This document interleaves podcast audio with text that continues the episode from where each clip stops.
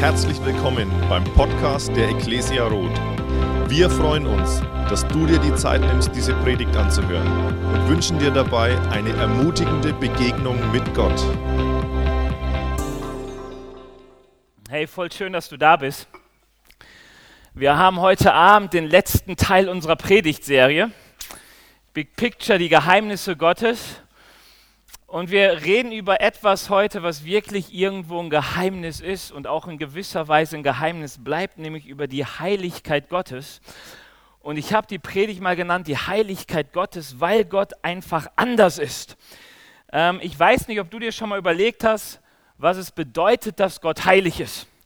So heilig, Heiligkeit ist ja nicht unbedingt so das Wort des Jahres in Deutschland. Und ähm, ich weiß nicht, ob ihr es überhaupt noch kennt. Also Unheilig ist ja so eine Band, da kommt es mal vor. Vielleicht habt ihr euch in letzter Zeit auch mal bei irgendjemand ins Auto gesetzt und dachte so, ach, ich hole jetzt mal mein Brötchen raus und beiß genüsslich rein. Und du hörst von vorne eine Stimme, die sagt, stopp, das Auto ist mir heilig. Hat jemand so, bei wem ist das Auto heilig? Okay, eins. Wem ist denn eine Schallplatte oder irgendein Schmuckstück oder irgendwie sowas heilig zu Hause? Hat jemand, wo ja sagt, hey, das ist mir heilig? Gibt so? Irgendwie sowas Besonderes? Eine Katze, ein Haustier? Äh, keine Ahnung, irgendwie, wo du sagst, oh Mann, don't touch it, sonst touch ich dich oder so. Keine Ahnung. Okay, aber ähm, also wir haben, es gibt so diesen Ausdruck bei uns noch, ja, das ist mir heilig, weil mir etwas Besonderes ist, etwas schützend wert ist. Ähm, die Frage ist, was hat das mit Gott zu tun, der über die ganze Bibel hinweg als heilig bezeichnet wird? Die, die, die Bibel bezeichnet das als den Charakterzug, den Wesenszug Gottes, dass er heilig ist. Wenn man mal so in, ins Hebräische guckt, das Alte Testament ist im Hebräischen geschrieben, dann steht für Heiligkeit das Wort Kadosh. Aber kannst mal zu deinem Wort, zu deinem Nachbarn sagen, Kadosh. Kadosh. Ja, das klingt irgendwie cool, klingt gar nicht hebräisch, keine Ahnung.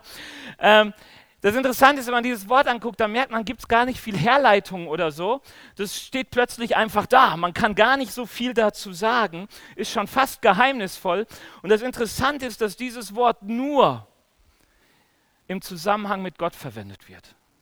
Nur. Also es ist immer nur in Bezug auf Gott oder über Dinge, die in, mit Gott in Verbindung stehen.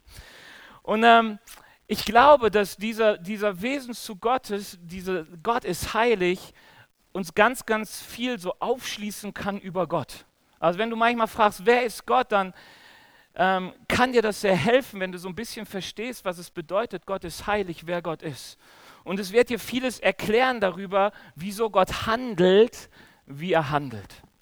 Das Ding ist dies, ich kann hier predigen und euch coole Sachen sagen. Die Bibel sagt, das ist auch gar nicht so schlecht, weil aus der Predigt der Glaube kommt. Also du hörst mir zu und irgendwie im Herzen merkst du, hey, stimmt das wirklich in Gott, da, da kann ich was mit anfangen, irgendwie redet es zu dir. Aber das mache nicht ich, das macht der Geist Gottes. Und wenn es um das Wesen Gottes geht, reichen Worte nie aus. Nie. Das werdet ihr noch merken. Aber ich würde gerne noch mal mit uns beten, ähm, dass Gott uns in der Predigt erreicht und dass wir etwas verstehen, was es bedeutet, Gott ist heilig. Und lass uns dafür noch mal aufstehen. Das tut gut. Und ich äh, bete mit uns. Herr Jesus, ich danke dir dafür, dass du heute Abend zu uns redest und dass du schon geredet hast im Lobpreis. Ich danke dir, dass du so großartige, echt coole Dinge tust, ähm, die über unser Bitten und Verstehen hinausgehen. Und ich bete dich auch jetzt, dass du uns zeigst, was es heißt, dass du heilig bist. Dass du uns heute auch in dieser Predigt begegnest. Ich danke dir dafür. Amen. Gott ist heilig. Das Erste, was das heißt, ist, Gott ist anders. Also wenn du heilig irgendwie eine ganz einfache Übersetzung haben möchtest, dann kannst du sagen, es ist anders, es ist besonders. Die Bibel würde sagen, es gibt nichts in dieser Welt, unter dieser Welt, über dieser Welt, im Universum, irgendwo, wo du dir irgendwie vorstellen willst, was vergleichbar ist mit Gott. Gott ist absolut unvergleichbar. Ihm ähnelt gar nichts. Ähm, er ist der absolut andere. Egal, was du nebenstellst, Gott ist irgendwie immer anders. Ähm, und insbesondere zu uns Menschen sagt die Bibel uns so oft, was es bedeutet, dass Gott anders ist. Das ist übrigens ganz anders als in der griechischen Mythologie und in der Götterkunde oder wie man das so nennt. Griechische Götter sind oft sehr ähnlich mit uns. Aber die Bibel sagt, macht euch gar kein Bild von Gott, weil ich bin so anders.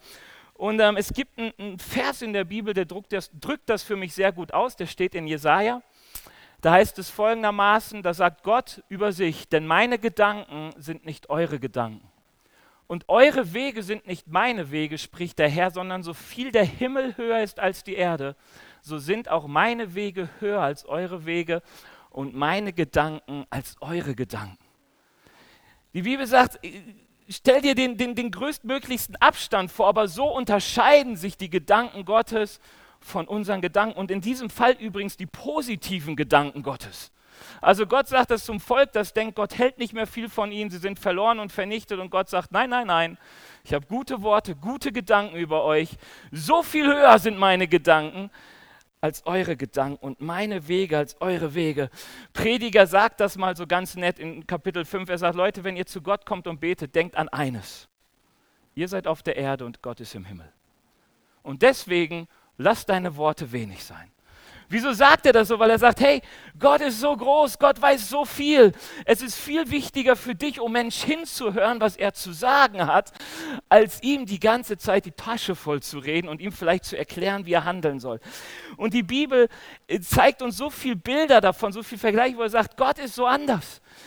Es, sie sagt zum Beispiel von Gott, Gott ist ewig, Gott hat keinen Anfang.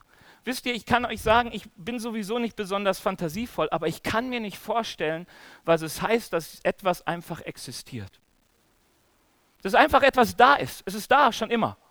Gott ist einfach schon da, es hat keinen Anfang und auch kein Ende. Im Gegensatz dazu, sagt die Bibel, sind wir wie ein Hauch. So wie eine Blume, die du morgens anguckst und denkst, wow, cool, wie schön die aussieht, die Sonne, so die Blüte streckt sich entgegen und du guckst abends wieder drauf und denkst, ich will ja noch ein Foto machen, dann ist es nur noch so eingegangen. Kennt ihr, oder? Es geht ganz schnell. Und die Bibel sagt, so sind wir im Gegensatz zu Gott. Er ist allmächtig. Gott ruft das, was nicht ist, als wenn es da wäre. Er sagt zum Baum, der noch nicht da ist, Baum sei da und dann ist da der Baum. Es ist so ähnlich wie bei der Wohnung mit Tobi. Ich finde das so genial. In München kriegst du keine Wohnung und plötzlich stirbt vor drei Jahren jemand und jetzt hat Tobi eine Wohnung in München. Weißt du, da ruft Gott etwas hin. Für Gott war es schon da, für Tobi nicht. Zack. Hey, das ist so cool. So, so geschieht es oft, wenn Gott heilt. Du, du gehst krank hin, ein Gebet und es ist da. Das kann Gott. Er ist allgegenwärtig. Komisch, oder? Schwierig für uns. Aber Gott ist überall. Er weiß alles, er lebt alles, er kennt alles, er kennt dich und jeden anderen auch. Von den fast acht Milliarden Menschen auf dieser Welt. Noch niemand hat Gott gesehen. Und trotzdem ist er überall und du kannst ihm begegnen. Verrückt, er ist Geist. Er ist vollkommen gut. Ähm, es gibt ein Gleichnis in der Bibel, da kommt ein Mensch zu Jesus. Zu Jesus persönlich sagt, guter Meister, sage mir, was ist das wichtigste Gebot? Und weißt du, was Jesus ihm sagt? Er sagt, sag mal, was nennst du mich gut? Es ist nur einer gut und das ist Gott. Ups. Weißt du, was die Bibel damit nicht sagt? Wir sollen uns nur noch böse nennen. Aber die Bibel sagt etwas, wenn du wirklich wissen willst, was gut heißt, dann gibt es nur einen einzigen und das ist Gott im Himmel. Alle anderen dagegen sind böse. Der Mensch ist böse von Grunde auf. Das ist das Urteil, das Gott über uns spricht. Er sieht und sagt, wir sind böse. Und du magst Mutter Therese angucken und Gott wird sagen, sorry, böse. Ich bin gut. Ich bin der Maßstab. Ähm, das Interessante ist, die Bibel sagt uns, Gott ist unabbildbar, unverfügbar. Du kannst ihn überhaupt keine Schablone pressen. Weißt du, das ist der Grund, weshalb in den zehn Geboten steht, du sollst dir kein Bildnis von Gott machen. Weil Bildnis heißt, so ist Gott und so kann ich über ihn verfügen. Wir Christen machen das auch manchmal. Wir sagen, Gott ist mein Vater und mein Vater muss für mich sorgen. Und weil Vater für mich sorgt, habe ich manchmal ein Problem, weil Gott nicht so handelt, wie er handelt. Und die Bibel sagt, nein, nein, Gott ist ja dein Vater, ja, aber er ist auch dein Richter. Er ist auch der Herr. Er ist der Schöpfer. Er ist dein Diener. Er ist so vieles. Und immer wenn du anfängst zu sagen, so ist Gott, dann wird Gott sagen, nee, nee, nee, das war noch nicht alles. Habt ihr schon erlebt? Hey, ich hink manchmal so, ich denke, ich weiß jetzt, ich habe es begriffen, Gott, das bist du. Und dann denke ich wieder, oh, Glaubenskrise, irgendwie ist Gott anders. Und dann merke ich, Gott ist größer. Er lässt sich nicht in ein Schema pressen. Er lässt sich nicht durch Bilder begrenzen. Ähm, Jesus sagt es mal so schön, er sagt, es gibt nur einen Vater. Lasst euch nur, lasst euch auf Erden nicht Vater nennen, denn es gibt nur einen Vater und der ist im Himmel. Jesus will damit nicht sagen, du darfst nicht mehr Papa oder Vater heißen, er will nur sagen, hey, wenn du wirklich wissen willst, was, was der Vater ist, der Prototyp, das, das, das, das, das Bild schlechthin, dann ist es Gott. Alles andere sind nur unvollkommene Figuren. Gott ist die Mutter. Komisch, aber so steht es in der Bibel. Gott ist einfach anders. Zwischen Gott und uns liegen Welten. Liegen Welten. Ähm, ich, ich, weiß gar nicht, wie man das ausdrücken kann, dass das eigentlich zwischen Gott ist das Licht, Gott ist gut, perfekt, allmächtig, allgegenwärtig, er ist treu.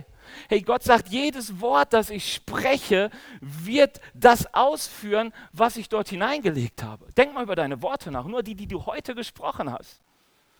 Wir sind doch so untreu mit unseren Worten. Sie sind auch so kraftlos, weil wir so oft nicht tun, was wir sagen. Und manchmal können wir auch froh sein. Ähm, das Interessante ist, dass wir es manchmal vergessen. Dass wir manchmal denken, Gott, wer bist du? Wir sind doch ziemlich ähnlich.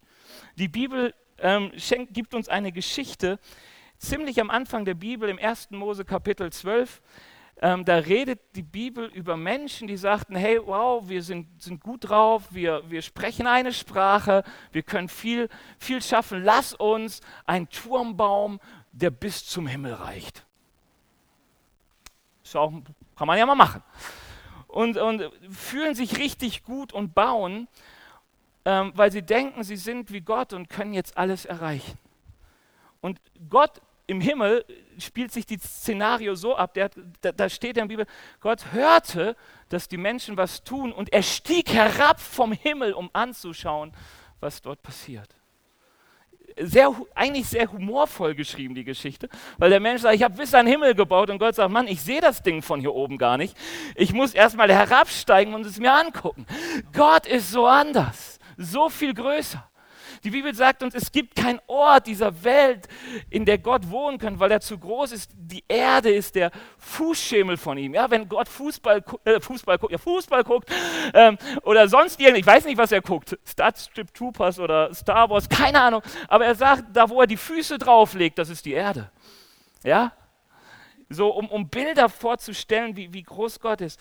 Gott ist so herrlich, dass es dem Menschen nicht möglich ist, überhaupt zu ihm zu kommen. Geschweige denn irgendwie zu rechten. Hiob ist ein gerechter Mann, sagt uns die Bibel. Also ihr lest die Hiob-Geschichte, viele kennen die Geschichte, weil es so ein Mann ist, der auf, an einem Tag alles verloren hat.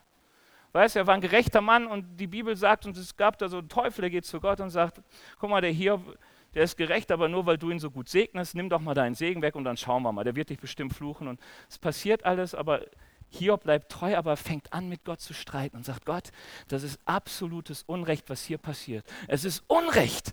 Komm hier runter, lass uns mal miteinander streiten und du wirst sehen, ich habe recht. Das ist eine ganz interessante Geschichte, geht über Kapitel, kannst du lesen, was die Freunde dem Hiob raten und so. Und Hiob sagt, nein, ich bin im Recht, das ist Unrecht, was hier passiert, ich will mit Gott streiten. Und irgendwann nach fast 40 Kapiteln fängt mal Gott an zu reden drei Kapitel lang und sagt, hey, weißt du, stellt nur Fragen an Hiob, nur Fragen. Sagt, sag mal, weißt du, wer hier die, die Esel gemacht hat, wie, wie kann, passiert das, dass das Reh was gebiert, woher kommt der Wind, weißt du, wie und wo das mit der Sonne passiert und so all die schönen Sachen, die wir nicht in der Hand haben. Und am Ende sagt Hiob, Mann, wie, wie dumm war ich, wie kann ich nur? Ich habe erkannt, Gott, wer du bist und ich bin klein, ich darf doch gar nicht und du bist im Himmel, ich bin auf der Erde, ich, ich kapier's. Und er tut Buße darüber. Weißt die Bibel will uns so klar machen, Gott ist so anders als wir, wir sind nicht würdig, in seine Gegenwart zu treten. Ich habe mal versucht, ein Beispiel zu finden, so, so was Irdisches, was vielleicht irgendwie in Relation dazu steht. Und ich dachte, hey, ich glaube, wenn ich versuchen würde, zum G7-Gipfel zu gehen, ich weiß nicht, ob das, ja, ja, so die sieben mächtigsten Wirtschaftsnationen, so die Bosse treffen sich ähm, Merkel und Trump und so. Wisst ihr, es ist immer da, wo so ein riesen Sicherheitspaket drum ist. Du kommst eigentlich 100 Kilometer vorher, ist alles abgesperrt und überall sind Scharfschützengewehre und zielen auf dich und so. Keine Ahnung, so ungefähr. Und ich dachte, hey, wenn ich da rein wollte, die würden mich nie zu Gesicht bekommen. Vielleicht ist es sogar ein Philipp oder so, der mich abhalten muss, da weiterzukommen, aber ich verspreche dir, ich komme da nicht hin. Warum? Weil ich nicht würdig bin. Ich bin nicht würdig, es geht nicht. Schade, vielleicht. Manchmal würde ich mich ja gerne mal mit denen, ich, aber gut, ich wüsste auch keine Sprache, die, egal. Mit dem ich ja, und überhaupt. Ähm, aber ich würde scheitern, weil ich nicht würdig bin. Und die Bibel sagt, so, umso größer ist Gott und umso unmöglicher für uns, in seine Gegenwart zu kommen. Vom ersten bis zum letzten Buch der Bibel bleibt Gott immer der ganz andere. Er ist das Licht, er braucht kein Licht, ist cool, oder? Deswegen kann Gott sagen, es werde Licht und es leuchtet, obwohl noch keine Sonne da war, weil er das Licht selbst ist. Der aufbaut und niederreißt nur durch sein Wort, vor dem sich jeder beugen muss, egal wer, und sagen muss, stimmt, er ist Herr aller Herren, König aller Könige, er ist der ganz andere. Es gibt einen Prophet in der Bibel, der so Einblick bekommt in die Heiligkeit Gottes, und das können wir uns mal angucken, das ist Jesaja. Ähm, der, der hat so, so, so einen Einblick in den Thronsaal Gottes und sieht, wie Engel folgendes rufen vor Gott. Heilig, heilig, heilig ist der Herr, der allmächtige Gott. Seine Herrlichkeit erfüllt die ganze Welt. Ihre Stimme ließ die Fundamente des Tempels erbeben. Und das ganze Heiligtum war voller Rauch.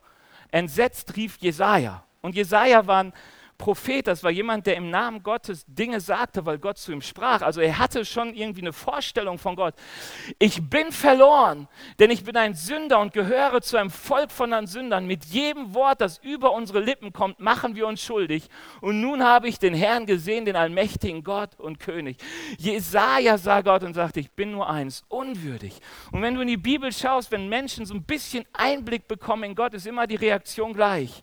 Furcht, Ehrfurcht, Überwältigung und das Empfinden von absoluter Unwürde. Gott ist der ganz andere. Ich hoffe, ich konnte euch so einen ganz kleinen Einblick geben, was die Bibel meint davon, wenn Gott heilig ist. Und man kann sich die Frage stellen, wenn Gott so anders ist und so weit weg, wie kann es überhaupt sein, ähm, dass man von ihm weiß? Das ist eine gute Frage, oder? Wenn jemand so ganz anders ist, so unvergleichbar, so weit weg, du hast keine Chance. Wie kommt es, dass, es, dass wir von ihm wissen? Und der, der Punkt ist einer einziger, weil Gott uns liebt und weil er Wege sucht, sich uns zu zeigen. Hey, es gäbe für mich eine Möglichkeit, zum G7-Gipfel zu kommen. Ich bin mir sicher. Unsere Bundeskanzlerin müsste mich einladen und für würdig befinden. Das wird sie nie tun, weil sie kennt mich nicht. Aber egal. Ähm, aber, aber es gibt, den Weg ist immer, wenn der, der in diesem Palast wohnt, sagt, ich finde einen Weg, dich würdig zu machen, dass du kommen kannst. Und wir sehen in der ganzen Bibel, ähm, dass Gott in seiner Heiligkeit Menschen erwählt, die zu ihm kommen dürfen die Einblicke bekommen in sein Wesen. Und das ist übrigens das, was die Bibel uns erzählt. Wenn du die Bibel liest, wirst du einfach lauter Begegnungen haben, wo Gott in seiner Heiligkeit Menschen erwählt, zu Menschen bricht und sagt, hier, du darfst Begegnung haben mit mir. Bei Adam und Eva, weißt du, warum wir geschaffen wurden? Die Geschichte kennen wir wahrscheinlich, Adam und Eva sind Begriffe, aber wir wurden geschaffen, weil wir mit Gott Gemeinschaft haben sollten. Und weil das schief ging und wir uns nicht so heilig und würdig befanden, hat Gott gesagt, Schluss jetzt, keine Gemeinschaft mehr mit mir. Ich bin der so andere, ihr passt da nicht rein.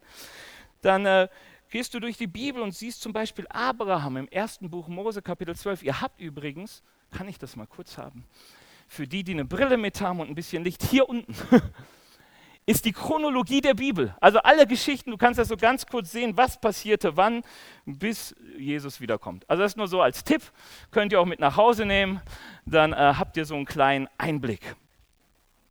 Ähm, und wir sehen, dass Gott erwählt Abraham und schließt mit ihm Bund und sagt, hey, ich will dein Gott sein. Du sollst Gemeinschaft mit mir haben. Bitte verlass dafür alles. Und das Interessante ist, ähm, er tat es. Mose, Mose ist so cool, wenn du Mose liest, ähm, also so mal zweite Buch Mose, dritte Buch Mose bis fünfte Buch Mose, wenn du das liest, dann siehst du, wie jemand Sehnsucht hat nach Gemeinschaft mit Gott. Mose ist erst alles egal und sagt, Gott, mir egal, wo du bist, ich bin hier in der Wüste und es passt mir mit meinen Schafen. Und dann begegnet er Gott und, und, und sucht Gemeinschaft mit ihm und irgendwann findest du in, in, in 2. Mose Kapitel 33 den Punkt, wo Mose sagt, Herr, ich will dein Angesicht sehen ich war schon 40 Tage mit dir auf dem Berg, ich habe so viel gesehen, aber ich will dein Angesicht sehen und sagen, Gott, Gott sagt ihm, hey, ich will dir ein bisschen von meiner Herrlichkeit zeigen, aber wenn du mich siehst, wie ich bin, bist du tot. Also lassen wir das. Weißt du, Gott sagt, was geht und wie es geht. Und ähm, er erwählt Israel ein ganzes Volk und sagt ihnen, ihr dürft mich nahen. Und es ist interessant, wenn du, hat, hat das eigentlich jeder noch so in der Schule, in Religion oder Ethik, keine Ahnung, so wie, wie Israel Gottesdienst feiert im Judentum, so mit dem Tempel, allerheiligsten, heiligsten Vorhof und so? Nein. Okay, es ist zu lange, das jetzt zu erklären, aber wenn du dir das mal anguckst, gibt ja Wikipedia, das kann man relativ schnell lesen, Gebt einfach mal an Allerheiligstes oder Tempel der Juden oder so, dann kann man das gut nachlesen. Dann wirst du etwas merken. Alles an dieser Gottesdienstordnung hat damit zu tun, dass das Volk weiß, unser Gott ist heilig und ich kann mich ihm nicht nahen, er kann sich nur mir nahen. In die Gegenwart Gottes durfte nur einmal im Jahr ein Priester, der ganz viel dafür tun musste, um nicht zu sterben, wenn er dorthin geht. Sehr interessant. Das Volk selbst kam nie in die Nähe Gottes, weil sie nicht würdig waren. Und wisst ihr, das Interessante ist, wenn, du, wenn, wenn, wenn wir jetzt danach fragen, sag mal, wenn Gott heilig ist, wie können wir denn seine Heiligkeit kennenlernen? Wie, wie können wir Gemeinschaft haben? Dann sagt uns die Bibel, Jesus ist der Weg. Jesus ist der Weg. Ähm, Gott kam in der Begrenztheit unseres menschlichen Körpers hier auf Erden, um uns zu zeigen, wer er ist. Steht in Johannes Kapitel 1, ist super cool. Ich finde es richtig cool, weil da steht, hey Leute, Gott hat niemand gesehen außer Jesus. Jesus war beim Vater, nein, Jesus war bei Gott, er war Gott. Und er kam als Mensch auf Erden, um Gott ein Gesicht zu geben. Wenn du fragen willst, wie ist Gott? Wie Jesus. Gut, schon mal etwas, oder? Und wie willst du zu Gott kommen? Durch Jesus, weil sein Blut, sein Tod uns die Würde verleiht, in die Gegenwart Gottes zu kommen. Das war jetzt ein Nebensatz, der war relativ lang. Aber was ich eigentlich sagen will, Gott ist anders. der zweite Punkt ist, Menschen, die ihm vertrauen, sind anders. Und das ist interessant. Hm. Heilig ist in der Bibel ja nur Gott und alles, was im Dienst dieses Gottes steht.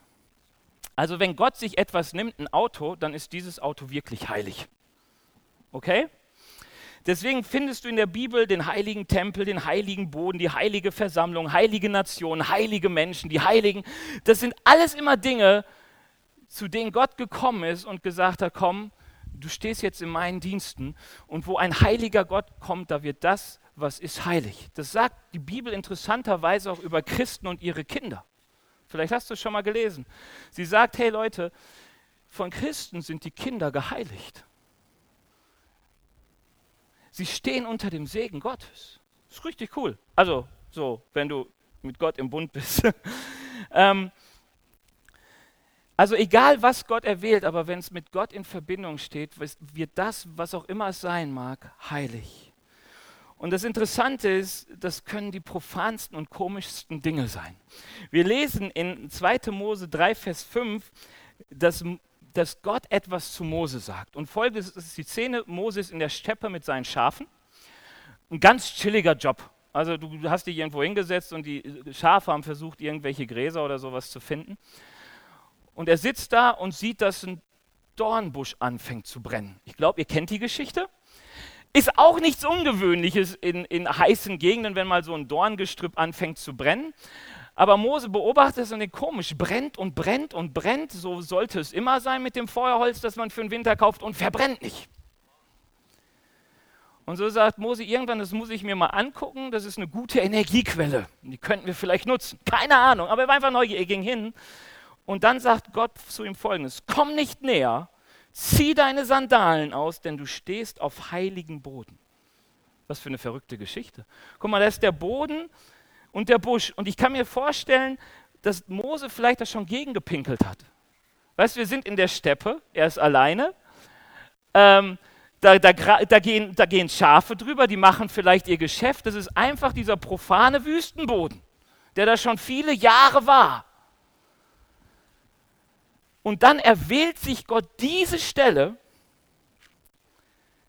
nimmt diesen Boden und den Busch in seinen Dienst um dein, seine Gegenwart dort aufblitzen zu lassen. Und plötzlich ist dieser Boden heilig. Und dieser Boden und dieser Busch, an dem Mose vielleicht den Tag vorher noch stand, ist plötzlich der Boden, der heilig ist und vor dem er die Schuhe ausziehen muss. Also hoffen wir, dass Gott, Mose davor nicht dort stand. Aber es ist so interessant, Gott erwählt etwas, nimmt es in seinen Dienst, es wird heilig, es verändert seine Bestimmung. Es verändert seine Bestimmung. Und nun sagt die Bibel uns in 1. Petrus, du darfst einmal mal weiterklicken, folgendes: Der, der euch berufen hat, also Gott, der euch ruft, ist heilig. Haben wir schon gehört. Darum sollt auch ihr ein durch und durch geheiligtes Leben führen. Es heißt ja in der Schrift, ihr sollt heilig sein, denn ich bin heilig. Das ist etwas, das, sich, das auf alle zutrifft, die Gott jemals erwählt hat, erwählt und erwählen wird. Jeder, der mit Gott in Verbindung kommt, jeder Mensch, zu dem Gott ruft, jeder Mensch, der seine Stimme hört, sagt, hey Gott, ich bin dabei, zu dem sagt Gott, sei heilig, denn ich bin heilig.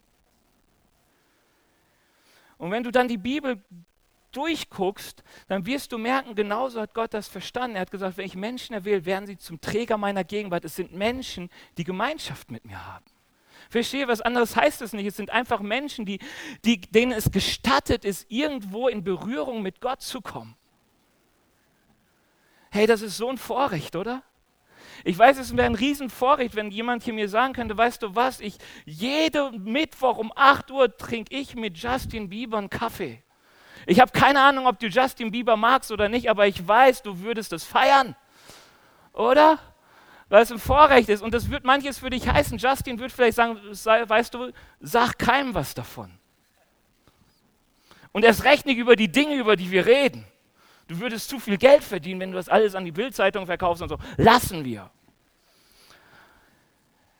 Gott nimmt dich, sagt, hey, du, du bist der, der Gemeinschaft mit mir hat, Träger meiner Gegenwart, du bist ausgesondert für mich. Heilig heißt für den Herrn stehen. Deine Bestimmung hat sich geändert mit der Minute, wo ich in dein Leben gekommen bin und du Ja zu mir gesagt hast. Deine Bestimmung hat sich geändert. Es ist nicht mehr für mich und für andere, sondern es ist, ich bin heilig dem Herrn, ausgesondert für den Herrn, ganz besonders für den Herrn. Und du merkst das, wenn du in die Bibel schaust. Noah, Noah, die Arche Noah und so, das, das, ist so eine Geschichte, die kennen wir wirklich noch. Die ist auch am Anfang der Bibel. Hey, das war eigentlich ein Mann, der einfach gerecht vor sich hinlebt und plötzlich sagt Gott ihm, weißt du was, Noah? In 120 Jahren werde ich die Welt vernichten. Bau du dir doch noch mal eine Arche, dich will ich retten. Und plötzlich verändert sich die Bestimmung auf dem Leben von Noah, weil Noah wurde plötzlich zu einem Prediger, der 120 Jahre seinem Umfeld predigte Gott wird Gericht üben, tut Buß. Die Bibel sagt uns, sie haben nur gelacht. Sie haben sich nicht dran geschert, sie haben einfach weitergemacht. Abraham lebte glücklich und zufrieden, vielleicht auch unzufrieden, keine Ahnung, aber er lebte in einem wohlanständigen Land. Also da, wo er war, war Wohlstand. Und Gott sagt, hey, verlass alles, alle Sicherheit, alles. Und geh mit mir durch die Wüste. Werd ein Vater des Glaubens. Werd jemand, den ich segnen kann. Seine Bestimmung änderte sich. Plötzlich war er der, ein Träger der Gegenwart Gottes und Menschen, die ihn segneten, wurden vor Gott gesegnet. Und Menschen, die ihn angriffen, griffen Gott an. Und du kannst so durch die, durch die Bibel gehen und du wirst das Volk Israel finden, du wirst Könige und Propheten finden, die alle von Gott gerufen werden. Und für alle heißt es, hey, seid heilig. Ihr seid Träger meiner Gegenwart. Seid anders. Seid anders. Ihr unterscheidet euch. Das ist interessant. Ich gehe kurz darauf ein, dass gleich, dass, die, dass, dass wenn Gott sagt, ihr seid heilig, dann meint er eigentlich, ihr seid anders, weil ihr seid wie ich und ich bin anders. Weil ihr seid Träger der Gegenwart Gottes. Deswegen konnte Jesus sagen, als sie ihn fragen, sag mal, wann kommt das Reich Gottes, dann sagt Jesus, ist mitten unter euch. Warum? Weil Jesus guckte seine Füße und denkt, steht ja hier. Ich bin Träger der Gegenwart Gottes, sein Reich mit mir unter euch. Guck mal auf deine Füße. Hey, wenn du zu Gott gehörst, guck auf deine Füße. Wenn jemand dich fragt, wann kommt das Reich Gottes, kannst du sagen, hey, ist hier. Er ist heilig, denn ich bin heilig. Äh, ich weil ich heilig bin, seid ihr heilig. Ich bin, ich bin erwählt von Gott, Träger seiner Gegenwart und deshalb bin ich anders.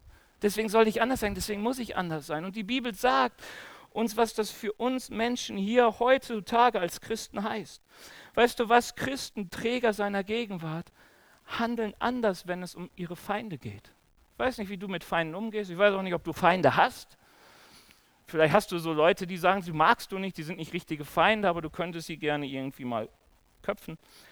Ähm, die Bibel würde sagen, hey, weißt du was, deine Feinde liebe statt sie zu hassen. Tu ihnen Gutes. Das ist anders, oder? In der Art und Weise, wie Christen Macht ausüben, sind sie anders. Weil die Bibel sagt, wenn du alle Macht der Welt hast, wenn du der Größte von allen bist, dann sollst du der Diener aller sein.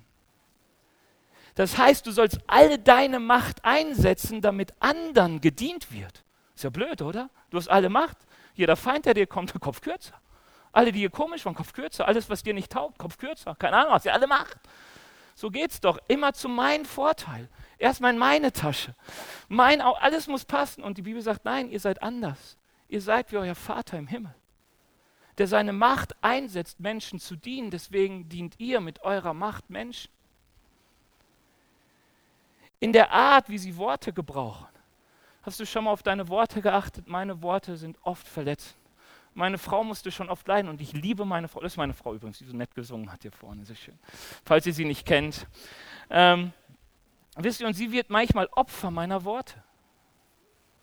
Ich weiß nicht, wie oft die Menschen, die du wirklich magst, Opfer deiner Worte werden. Und Gott sagt, hey, weißt du, ihr Christen sollt anders eigentlich mit euren Worten umgehen. Ihr sollt ein Segen sein. Ihr sollt nicht lästern, ihr sollt Gutes reden. Ihr sollt auf die guten Dinge schauen und die Bösen vergessen und nicht die Guten vergessen und über die Bösen reden. Das machen die vielleicht in der Welt, aber ihr Christen, ihr seid heilig, ihr sollt anders sein in der Art, wie wir auf Ängste und Schwierigkeiten reagieren. Weißt du, was die Bibel sagt, wie wir auf Ängste, Schwierigkeiten, auf, auf Druck reagieren sollen? Wir sollen uns freuen. Wir sollen uns freuen. Freut euch, wenn ihr in mancherlei Anfechtung fallt. Freut euch, wenn sie schlecht über euch reden. Freut euch, wenn sie euch fluchen. Freut euch. Oh, ich dachte, ich könnte einfach hier mal so ablachen, aber machen wir heute nicht. Aber hey, Freude. Warum? Weil Gott alles sieht und uns den Sieg am Ende gibt. Hey, wir sind Heilige in der Art und Weise, wie wir mit unserem Ehepartner umgehen. Die Bibel sagt uns, wir sollen unserem, als Männer sollen wir unsere Frauen lieben wie Jesus die Gemeinde. Ich weiß, Jesus ist für die Gemeinde gestorben. Oh, die haben Freude und Spaß, das ist gut. Oh, Kaugummis sind gut und ist, ist gut. Wer jetzt sagen würde, ist auch notwendig für die Ecke, wäre es schon wieder fies. Aber nein, ihr seid der Hammer. Ähm, weißt du, Liebe und Respekt in der Art, wie, wie wir mit unserer Sexualität umgehen. Weißt du, du kannst ja sagen, Mann, die Christen sind Freaks, die Bibel ist Freak und Gott ist ein Freak, dass er sagt, Sex gehört nur in die Ehe. Aber so steht es da. Ähm, und ich, ich, ich gebe nur so einen kleinen Hinweis, warum, weil Gott sagt, dass der Bund zwischen Mann und Frau dem Bund zwischen Gott und uns Menschen widerspiegelt. Und er sagt, er, er, er, er, er schwört uns erst die Treue, kann man das so sagen? Er verspricht uns seine Treue, bevor er überhaupt mit uns handelt. Und ich sage dir, wenn du sagst, Freaks und alles, die Bibel sagt, unsere Sexualität ist ein Geheimnis. Und was dir glaubt daran? Hey, es ist so ein komplexes Thema von Identität, von, von Verletzlichkeit, von Lust und Begierde, da steckt so viel drin. Ich sage dir eins, geht demütig mit diesem Thema um. Und glaubt nicht unserer Gesellschaft, die denkt, du kannst das Zeug ausgießen wie Wasser und fröhlich durch die Gegend Vögeln. Ähm, keiner, es fiel mir nichts Besseres ein, sorry. ich konnte es gerade nicht richtig nett ausdrücken, aber ihr wisst, was ich meine. Ähm, weil sie sagt, hey, ihr macht so viel kaputt. Und sie sagt zu uns Christen, seid heilig und ehrt Gott mit eurer Sexualität. Heilig sein, anders sein, besonders sein. Und ich sage euch etwas, anders sein ist nicht schön. Oder? Also ich kann mich noch erinnern, wo, ich, wo es in der Schule mal über Abtreibung ging und ich dachte, okay, ich bin dagegen, ich melde mich mal mit den anderen allen und habe gemerkt, es melden sich die anderen nicht. Und äh, als ich das merkte und bevor man mich bemerkte, war meine Hand schon wieder unten. Und irgendwo hatte sich dann doch noch ein Mädel gemeldet und die stand dann da. War anders. Anders in der Diskussion, war anders. Fühlte sich nicht gut an. Ich habe da so zögert, dachte, doch, ich bin eigentlich auf ihrer Seite, aber ich will nicht anders sein. Weißt du, so oft erwählt Gott Menschen und sie, denen fällt es plötzlich so schwer, anders zu sein. Dabei sagt die Bibel, wisst ihr was, es ist, es ist so toll, anders zu sein. Hey, wenn du der Einzige bist, der mit Justin Bieber jeden Mittwoch einen Kaffee trinkt, dann ist das anders. Aber es ist cool. Wenn du der Einzige bist, der hier eine Million besitzt, dann bist du anders, aber es ist irgendwie schon cool. Weißt du, wenn alle in München keine Wohnung kriegen, aber du eine bekommst, ist das schon irgendwie anders, ja. Aber du würdest dich nicht dafür schämen, weißt? Und die Bibel sagt, erwählt von Gott, heilig sein zu dürfen, weil er heilig ist, ist ein Geschenk. Gott sagt, hey Volk Israel, feiert das, ihr habt Gebote, über die werden jede staunen, dass sie so viel Weisheit enthalten. Wisst ihr, ich weiß von Bakterien und Viren, davon habt ihr noch keine Ahnung, weil die Gebote sind 4000 Jahre alt. Aber sie sind so gemacht, dass da jemand hinterstand, der Ahnung von Bakterien und Viren hat. Er weiß, was Hygiene heißt und wie wichtig Hygiene ist, damit ihr leben könnt. Deswegen haltet meine Gebote geht mal die Gebote Gottes, die über 600 in, in, in, Mose stehen, durch auf hygienische Vorschriften und was das heißt für die Gesundheit eines Volkes, das eng zusammenlebt. Gott ist so genial. Es ist so gut, anders sein zu dürfen, weil es ein Segen für dein Leben ist. Okay, es tut mir leid, ich, ich habe mich jetzt so engagiert, ich bin ein bisschen länger, als ich will. Kriege ich zehn Minuten von euch? Okay, ist das noch? Okay, dritter Punkt. Gottes Andersartigkeit macht Unterschiede. Ich weiß nicht, ob du es weißt oder schon gemerkt hast oder schon gesehen hast, aber Gott behandelt nicht alle Menschen gleich. Gott behandelt nicht alle Menschen gleich. Ist das nicht unfair? Aber er macht Unterschiede. Das erste möchte ich dir sagen, Gott liebt alle Menschen in, der, in dem Faktor behandelt Gott alle gleich. Er wünscht sich die Nähe und Gemeinschaft mit jedem Menschen. Ich bin mir auch sicher, das sagen Sie die Bibel, dass Gott will, dass jeder gerecht wird. Er ruft Menschen und sagt, kommt in meine Gemeinschaft. Und er benutzt komischste Mittel, manchmal eine Predigt in der Bibel redet auch mal ein Esel. Ähm, ein brennender Dornbusch brennt und brennt nicht ab. Das ist so vielleicht nicht das Übliche, wie Gott redet. Üblicher so durch Freunde, ähm, vielleicht mal durch einen Traum, seltener durch einen Engel. Ähm, aber wisst ihr was? Nicht alle folgen diesem Ruf. Die Bibel sagt uns, es gibt Leute, die haben Feuersäulen erlebt, die haben die krassesten Wunder erlebt und sie haben gesagt, sorry Gott, aber ich, ich mag dich, aber ich, ich will mein Leben führen. Ich will nicht heilig sein. Ich will nicht abgesondert sein für dich. Ich lebe für mich. Und Gott sagt, es gibt die zwei Menschenkategorien, die, die dem Ruf folgen und die, die dem nicht folgen. Und Gott behandelt diese beiden Menschen unterschiedlich. Die, die ihm nicht folgen, anders als wir es manchmal denken, vernichtet er normalerweise nicht sofort. Es ist nicht das, wo Gott sagt, oh, die kleinen und großen Sünden bestraft er. Nein, nein, nein, das tut er nicht. Sondern was die Bibel sagt, normalerweise überlässt er sie einfach ihren eigenen Trieben und Begierden. Und ich sage dir was, die Bibel sagt, das ist ein Fluch. Das, was wir so propagieren, wenigstens ich kann machen und tun, was ich will. Die Bibel sagt, das ist ein Fluch. Du zerstörst dein Leben, du zerstörst Beziehungen.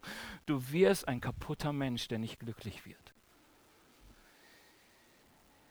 es führt dich in die Sackgasse. Aber Gott sagt, hey, er ruft und er ruft öfters, aber wenn jemand nicht folgen will, dann überlässt Gott ihm sich selbst. Und dann sagt, dann gibt es die anderen, die dem Ruf hören und über die sagt Gott, und das ist so cool, er sagt, ich nehme sie an und ich forme sie oder was vielleicht etwas komisch für uns klingt, ich erziehe sie. Für wen ist Erziehung ein schönes Wort? Sehr gut. Normalerweise denke ich immer, Erziehung muss für die Eltern ein gutes Wort sein. Wenn ich darüber nachdenke, denke ich immer, Mann, das hieß, früher nach Hause kommen, Sachen nicht haben zu dürfen, Sachen nicht machen zu dürfen, ähm, begrenzt zu werden in meiner Freiheit, mich entschuldigen zu müssen, zu fragen, ob ich das Stück Kuchen haben darf oder ob es noch jemand anders möchte. All diese unangenehmen Dinge. Keine Ahnung. Ich glaube, als Eltern muss, wird sich die Perspektive ändern, weil Erziehung eigentlich nichts anderes heißt, als eine unmündige Person mündig zu machen, oder? Es heißt nicht, nichts anderes als ein Säugling, das in deine Familie geboren wird und nichts kann, außer zu schreien und zu schlafen und zu essen. Ähm, so zu erziehen, dass es in unserer Gesellschaft leben kann und wenn möglich sogar vernünftig. Das ist Erziehung. Also an sich gar nicht so was Schlimmes. Und das, was wir merken, ist, das wirst du merken, je älter du wirst, du trägst die Gene und die Prägung deines Elternhauses in dir drin. Und wenn du sagst immer, ich mochte mein Elternhaus nicht, ich mochte nicht, was ich erlebt habe, ich wurde nicht erzogen, ich bin vielleicht sonst wie aufgewachsen, du wirst merken, das ist tiefer drin, als wir uns oft das oft wünschen. Und du wirst sagen, mache ich nicht, mache ich nicht. Und je älter du wirst, umso mehr wirst du merken, oh, ich bin genauso wie meine Erzieher, wie meine Eltern. Und wir merken so oft, das Sprichwort, der Apfel fällt nicht weit vom Stamm, ist nicht so ganz von der Realität entfernt entstanden. Warum sage ich das? Was tut Gott? Und damit schließe ich dann auch die Predigt. Wenn Gott dich ruft und du sagst, Herr, ich will Gemeinschaft mit dir haben, dann sagt er, okay, ich will dich würdig machen und würdig heißt, du wirst zu jemandem, der mich nicht kannte, der nicht meine Gene trägt, nichts, den mache ich zu meinem Kind. Ich setze meinen Heiligen Geist in sein Innern und damit trägt dieser Mensch meine Gene. Als ich Jesus kennengelernt habe, wisst ihr, ich war gut 20 Jahre jünger als jetzt, aber als Jesus in mein Leben kam, hat sich äußerlich nichts verändert. Aber innerlich kam etwas hinein, nämlich die Gene Gottes, die Familien-DNA Gottes. Aber die Bibel sagt, die, die, ich war wie so ein neugeborener Säugling im Haus Gottes. Ich hatte wohl seine DNA, aber meinem Verhalten davon sah man noch nicht viel. Oder? Wenn du dir mal so ein Baby anguckst, dann wirst du merken, okay, das hat noch nicht so viel mit den Eltern gemeinsam. Und je älter es wird, umso mehr merkt man, oh ja, das ist ein Blesius. Zum Beispiel. Hey, und ich weiß, es gab in dieser Zeit, wo meine Eltern mich erziehen müssen, viele Zeiten, wo es glaubt manchmal meinen Eltern schwer fiel, dass ich wirklich ein Blesius bin. Ja, wo sie dachten, Mann, wurde der nicht vielleicht irgendwie im Krankenhaus vertauscht? Der benimmt sich so anders, wie wir ihn da geprägt haben.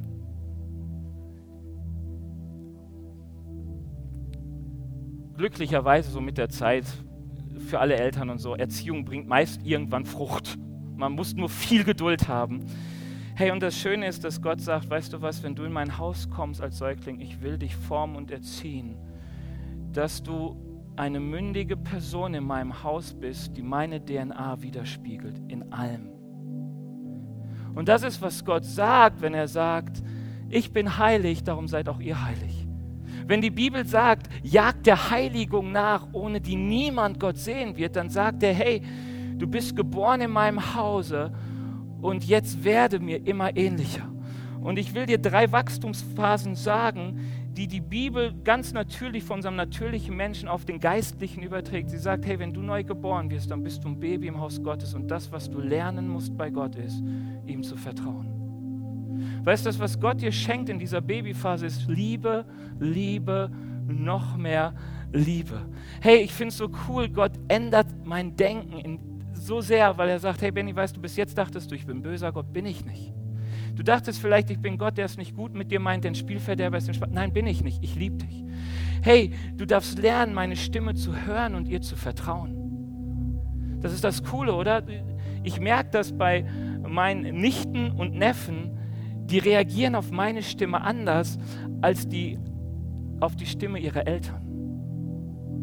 Ist das komisch? Ist überhaupt nicht komisch weil sie sind an diese Stimme gewöhnt und Gott will dir seine Stimme vertraut machen, sein Wort vertraut machen, seine Kraft vertraut machen, zu merken, hey, du kannst noch so oft fallen, ich fange dich auf. Babyphase. Und du wächst in dieser Phase, wächst im Vertrauen und dann kommt die Jugendphase. Weißt du, was die Jugendphase ist?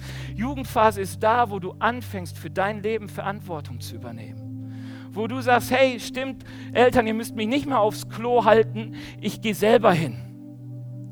Ihr müsst mir nicht mehr Taschengeld geben, ich verdiene es selbst. Ihr müsst mich nicht mehr von A nach B fahren, ich habe einen Führerschein gemacht. Hey! Weißt du, und als Christ heißt diese Phase, weißt du Gott, ich, ich, ich, du hast mir Mund gegeben und ich werde ihn einsetzen zu deiner Ehre. Du musst mir nicht mehr sagen, wie viele liebe Worte aus deinem Mund kommen. Ich werde auch meinen Wort, Mund einsetzen, dass er liebe Worte redet. Ich werde verantwortlich mit meiner Sexualität umgehen. Ich werde verantwortlich handeln. Ich werde vergeben und mit meinen Feinden und mit meinen Freunden und mit meinem Ehepartner und mit meiner Freundin und so weiter gut umgehen. Und die letzte Phase, in die uns Gott führt, ist diese Mündigkeit, die Vater sein. Das ist ja das Schöne. Du wirst Jugend und irgendwann übernimmst du Verantwortung für andere Menschen. Und Gott sagt, hey, wenn du Verantwortung übernommen hast für dich selbst, dann fang an, auch andere Menschen in die Gegenwart Gottes zu führen. Sei ein Träger, sei ein Unterstützer. Und bitte, diese Phasen sind nicht chronologisch, die wechseln sich ab, wie im echten Leben auch. Ja? Du wirst eher trocken, bevor du einen Führerschein kriegst, hoffentlich. So. Was mir so wichtig ist, und damit ende ich jetzt mit diesem Beispiel, ähm, Gott liegt so viel mehr an unserer Erziehung als an all den Segen, den er gerne über uns ausschütten würde. Ich will das mal an einem Beispiel festmachen, das viele von uns kennen. Es gibt ein dem Punkt, wo das Volk Israel in Ägypten gefangen war und Gott es befreite und durch die Wüste in das verheißene Land, in das heutige Israel führte. Ihr habt wahrscheinlich schon mal davon gehört. Lernt man in der Grundschule, glaube ich. Ähm, in dieser Wüste passieren immer wieder nette, komische Sachen, dass das Volk sagt, ah, wir wollen zurück nach Ägypten und wir wollen hier Ziki-Zaki, nein, äh, Tzatziki essen und alles mögliche. Wüste ist irgendwie so kahl und so. Ähm, das Volk tut komische Dinge. Wir wissen, es baut so ein Kalb und, und macht sich andere Götter. Und in dieser Phase, wo sie sich das Kalb machen, erscheint, redet Gott zu Mose und sagt zu Mose, weißt du Mose, ich merke, ihr seid ein halsstarriges Volk. Ihr seid ein Volk, das machen will, was es machen will. Ihr hört nicht auf mich, ihr wollt einfach euren Weg gehen. Und sagt dann weiter, weißt, weißt du Mose, wenn ich in eurer Mitte mitziehe, müsste ich euch alle töten. Ich bin heilig ihr seid es nicht. Deswegen machen wir folgendes: Ich ziehe nicht in eurer Mitte mit, ich schicke einen Engel vor euch her, der, macht, der, der, bahnt euch den Weg. Ich weiß nicht, wie diese Bank heißt, die sagt, sie machen den Weg, Weg frei, also so ähnlich drückt sich Gott aus. Sie sagt, ich schicke den Engel, ich mache den Weg frei, ihr kommt ins verheißene Land, alles gut. Hört sich nicht schlecht an, oder? Und Mose sagt, weißt du Gott, wenn das so ist, du nicht in unserer Mitte bist und uns voranziehst, dann gehe ich keinen Schritt mehr weiter dann bleiben wir hier in der Wüste. Mir ist deine Gegenwart so viel wichtiger, mir ist so viel wichtiger, dir ähnlicher zu werden, als all den Segen zu bekommen, den du jemals über irgendjemand in meiner Familie ausgerufen hast.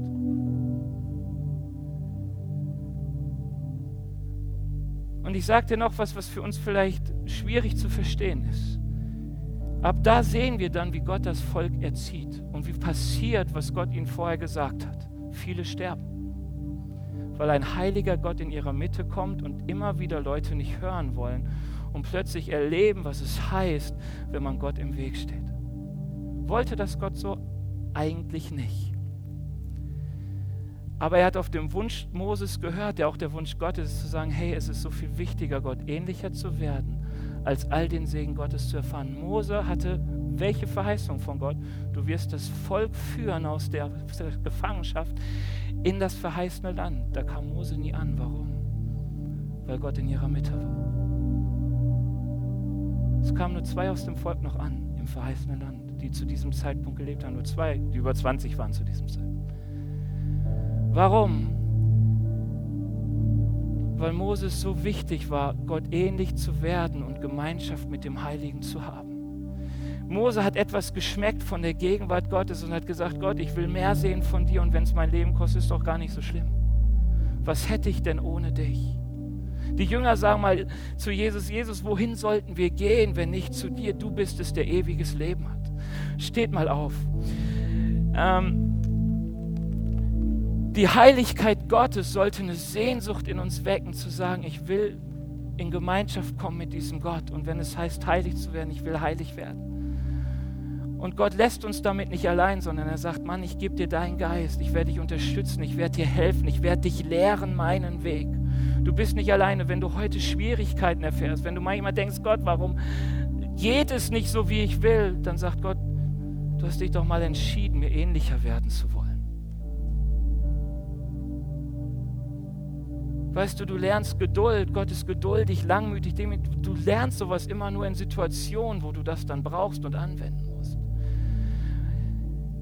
Ich wünsche mir so sehr, dass die Heiligkeit Gottes und ein Wunsch danach irgendwie so an euer Herzen ranragt. Wir werden jetzt ein Lied singen und streckt euch mal aus nach Gott. Ich werde nach dem Lied noch für die Leute beten, die sagen, Benny, ich bin schon lange Christ, aber ich merke, ich habe nicht heilig gelebt, ich habe für mich gelebt, ich war nicht ausgesondert für Gott, ich war nicht geweiht für Gott. Aber ich will das wieder, ich will anders sein, ich will für Gott einstehen. Weißt du, ich will, ich will mein, mein Umfeld beeinflussen von der Heiligkeit Gottes. Und ich werde dann auch für die Leute beten, die hier sind und sagen, ich habe mit Jesus keine Ahnung, ich habe vielleicht maximal die Hälfte verstanden, was du da vorne sagst. Aber ich merke, ich habe eine Sehnsucht nach Gott, ich habe eine Sehnsucht nach dem, der mich gemacht hat, dann will ich auch für dich beten.